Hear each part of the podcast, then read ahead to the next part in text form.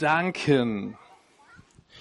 Ich will dir danken, Herr, haben wir eben gesungen und ganz viele von uns haben bei dieser Mentimeter-Sache mitgemacht und ihr habt eingegeben, wofür ihr dankbar seid.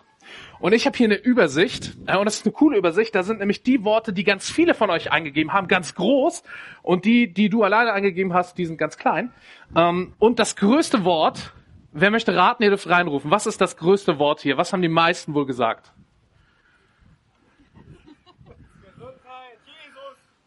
Gesundheit, Jesus. Richtig, Familie. Ich weiß nicht, ob es jemand von euch gesagt hat. Familie äh, ist ganz, ganz groß und hier steht nicht nur Familie, sondern ähm, hier gibt es äh, auch noch andere Worte. Mama, Bruder äh, und wie gesagt, ganz viele Familie. Es gibt ganz viele unter uns, die sind für Familie dankbar. Für die Familie, die du hast oder zumindest für Teile der Familie, die du hast. Andere sind äh, für Mitbewohnerinnen und Mitbewohner oder wie es hier einmal steht, Mitbewohnis Herz äh, sehr, sehr dankbar. Aber äh, nicht nur für Menschen sind wir dankbar, wir sind auch, oder viele von uns sind dankbar für, hier steht einmal Schönheit in so vielem oder schöne Landschaft, die Natur. Einige sind dankbar für Musik und es gibt auch viel, was mit Gott zu tun hat. Gottes Liebe und Vergebung oder hier noch einmal Vergebung, Gottes Frieden, Barmherzigkeit, Gottes Leitung. So viele Dinge, für die wir dankbar sind. Und Dinge aus unserem Alltag. Ein Arbeitsplatz.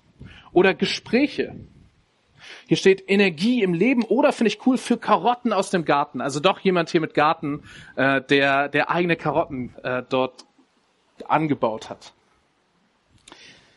Elterliche Unterstützung, Gemeinde, Musik habe ich, glaube ich, schon vorgelesen, Gesundheit. Ganz viel, wofür wir dankbar sind, wofür Leute von uns dankbar sind. Und ich möchte jetzt malen. Ich bin vorbereitet mit Straßenmalkreide. Ich male hier vorne jetzt drei große Kreise, die brauchen wir gleich. Einer, zwei und drei. Drei Kreise. Ich verrate es jetzt schon mal. Das hier ist der Dankenkreis.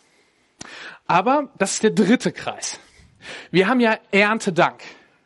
Und in Erntedank stecken schon zwei Worte, ernten und danken. Und bevor wir ernten können, da müssen wir säen.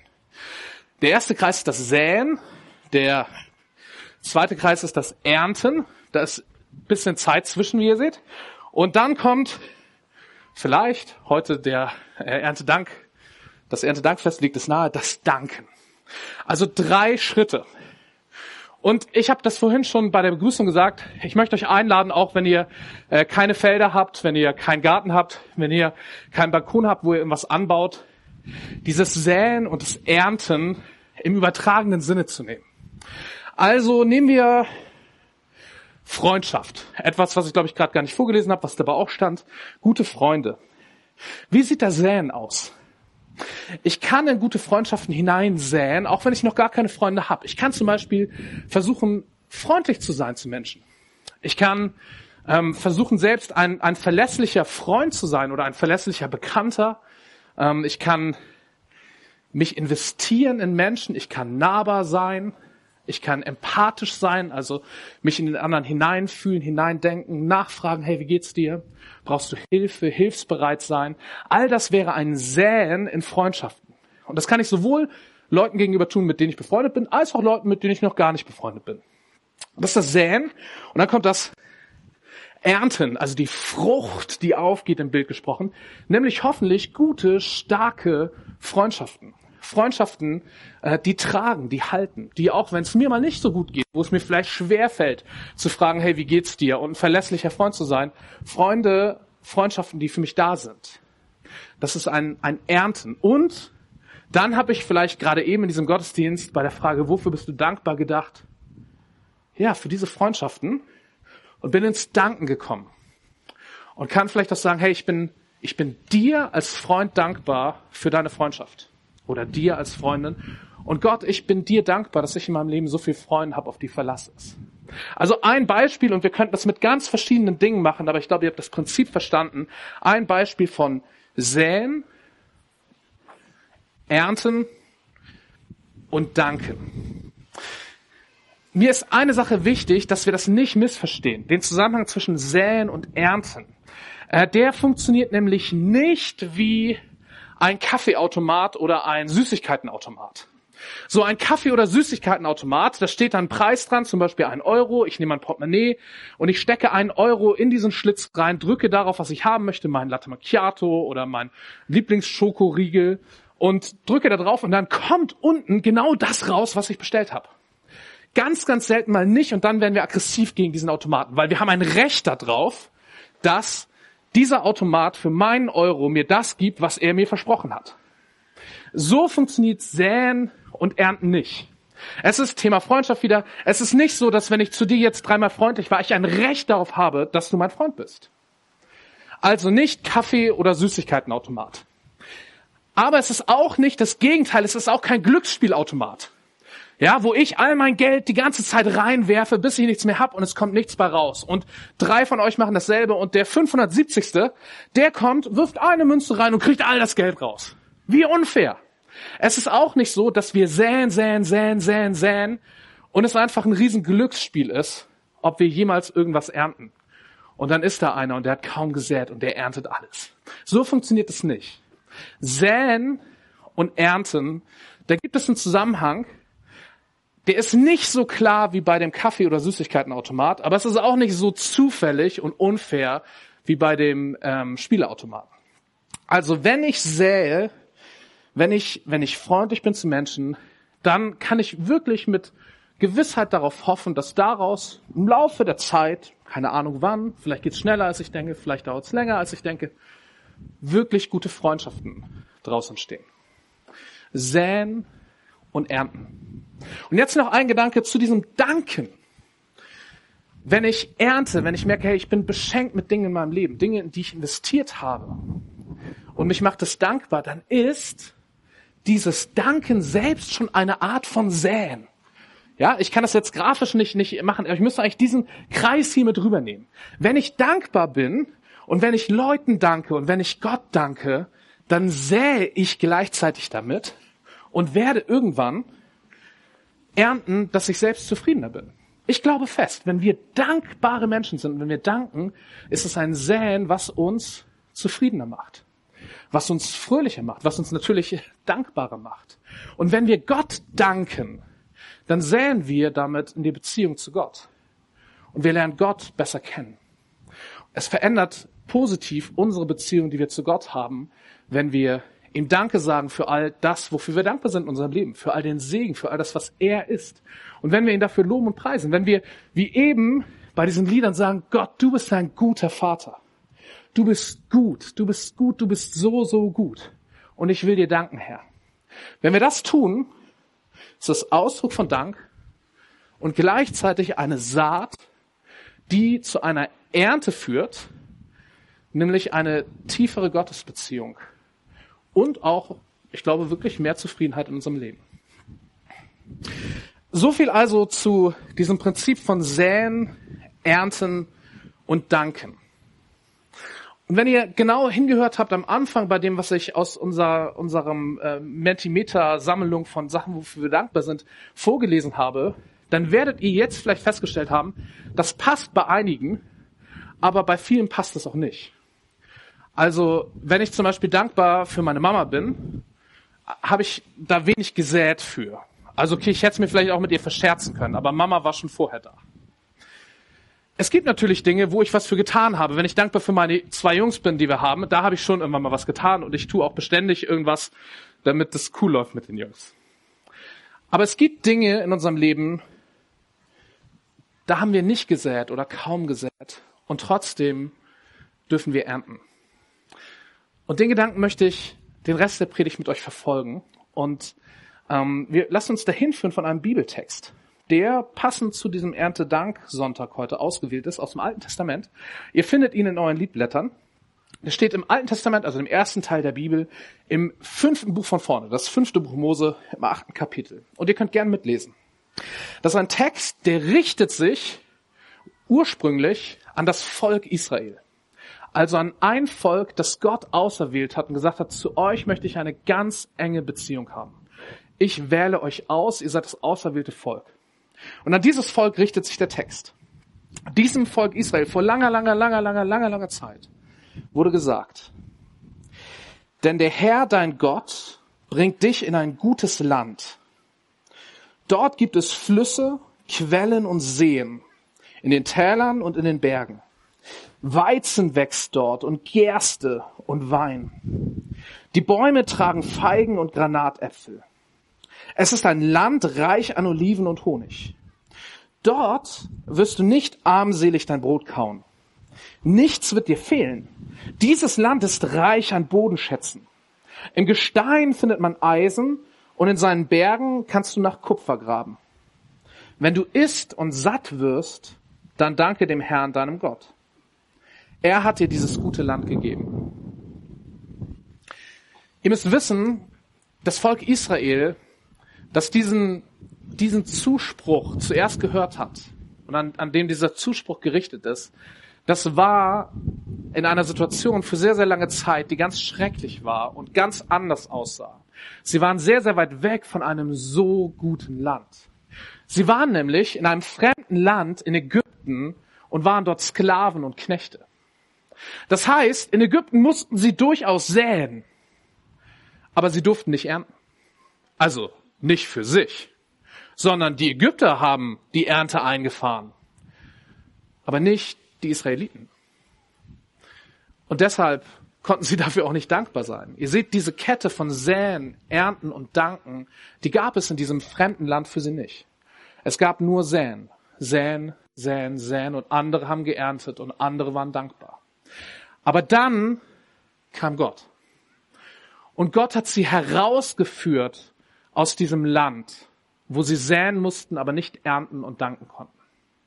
Er hat sie herausgeführt und er hat sie geführt hinein in dieses Land, von dem wir eben gelesen haben. In ein Land, das gut ist, das reich ist, wo sie frei waren und wo dieses Prinzip hier für sie galt. Wo sie säen konnten. Und wo sie ernten konnten. Und wo sie deshalb danken konnten. Dass sie in dieses Land hineingeführt wurden von Gott, das ist ein anderes Prinzip. Das haben sie sich nicht verdient, das haben sie sich nicht erarbeitet. Das war reine Gnade Gottes. Das war kein Prinzip von Säen, Ernten, Danken. Das war geschenkt bekommen und danken. Oder wenn ihr so wollt, ein Ernten, was sie nicht gesät haben und danken. Aber in diesem Land galt dieses Prinzip. Was hat das mit uns zu tun, mit dir und mir? Die Schlusskurve der Predigt jetzt. Ich glaube, dass das, was wir da vor langer, langer, langer, langer Zeit lesen, dass das ein Bild ist für etwas, was Gott mit dir und mir macht. Er führt uns in ein neues, in ein gutes Land. Nicht wörtlich verstehen. Ich glaube nicht, dass Gott uns jetzt sagt, hey, geht hier aus Deutschland weg und ich habe da eine tolle Insel, kennt noch niemand irgendwo in der Ostsee und da ist alles für euch, was ihr braucht. Nicht örtlich führt er uns in ein neues Reich, aber innerlich und häufig genug auch äußerlich. Und das, der wichtige Begriff dafür ist das Reich Gottes. Das Reich Gottes, was so anders ist als die Reiche dieser Welt. Ähm, Paulus hat einen Brief geschrieben an die Kolosser, wenn ihr das nachlesen wollt. Und im ersten Kapitel, Vers 13 und die Verse davor und danach, da könnt ihr lesen, ähm, dass Gott uns errettet hat aus der Herrschaft der Finsternis und versetzt hat in das Reich seines Sohnes, in das Reich von Jesus, in das Reich Gottes. Und dieses Reich Gottes, dieses Versetztwerden, das ist schon passiert, wenn wir Jesus kennengelernt haben und wenn wir verstanden haben, dass Jesus für uns alles gegeben hat. Und wenn wir, ja, auch gesagt haben, Jesus, ich will dir auch alles geben. Ich will dir nachfolgen und ich will dich fragen für alle meine Lebensbereiche, was dein Wille ist. Und wir dabei immer wieder mal scheitern, aber es trotzdem gesagt haben. Wenn wir mit Jesus leben, Im Neuen Testament heißt es, wenn wir in Christus sind, das heißt, wenn wir so verbunden sind mit Jesus, dann sind wir in diesem Reich Gottes. Wir haben es schon. Und gleichzeitig gibt es genug in unserem Leben, in unserem Verhalten und dem Leben um uns herum, in dieser Welt, was noch nicht Reich Gottes ist. Reich Gottes, ihr könnt es auch übersetzen mit Herrschaft Gottes. Das Reich Gottes kann man ganz verschieden erklären. Ich will es heute so erklären. Wir beten in jedem Vater unser, auch nachher im Gottesdienst, geheiligt werde dein Name, dein Reich komme und dein Wille geschehe wie im Himmel, so auf Erden. Was ist das Reich Gottes? Das Reich Gottes ist da, wo Gott Gott sein gelassen wird. Und nicht in Ruhe gelassen wird, sondern gelobt wird und gepriesen wird. Wo wir sagen, Gott, du bist der Herr. Du bist der Chef. Du bist gut. Du bist ein guter Vater. Du bist gut. So gut. Wo sein Name bekannt wird und wo sein Name geheiligt wird. Und wo sein Wille geschieht. Wo wir fragen, Gott, was, was möchtest du? Was möchtest du tun? Wo wir uns nicht damit zufrieden geben, dass in dieser Welt so viel so anders ist, als es doch eigentlich sein müsste, wenn wir auf Gott schauen. Wenn wir das Reich Gottes kennenlernen wollen, dann lasst uns den König dieses Reiches kennenlernen, nämlich Gott. Seine Liebe, seine Gnade, seine Barmherzigkeit, seine Freiheit, seine, sein Frieden, seine Freude. Die himmlischen Dinge kommen auf die Erde, da wo das Reich Gottes schon da ist. Und es ist viel noch nicht da, ich weiß. Wir haben vom Volk Israel gelesen, was in dieses verheißene Land geführt wird. Ich glaube, das ist ein Vergleich für uns, dass wir von Gott in dieses Reich Gottes geführt werden. Wir sind schon da, aber irgendwie ist es noch nicht vollständig aufgerichtet. Irgendwie haben es wir noch nicht alle gecheckt. Und auch, auch ich selbst in Teilen noch nicht. Schon da und noch nicht. Das Reich Gottes. Wir haben ab nächster Woche eine Gottesdienstreihe zu den Werten unserer Gemeinde. Und wir haben entschieden, dass wir sie unter eine Überschrift stellen, unter ein Bibelwort von Jesus. Jesus hat gesagt, trachtet zuerst nach dem Reich Gottes und nach seiner Gerechtigkeit und dann wird euch alles andere zufallen. Also fokussiert euch auf das Reich Gottes. Strebt danach, streckt euch danach aus, nach dem Reich Gottes und was dort gilt, nach seiner Gerechtigkeit und dann passt schon. Letzter Gedanke. Im Reich Gottes gibt es Säen ernten und danken. Aber umgekehrt. Ganz viel im Reich Gottes ist umgekehrt. Während in dieser Welt die, die die Leute beherrschen als groß gelten, gilt im Reich Gottes der, der dient als groß.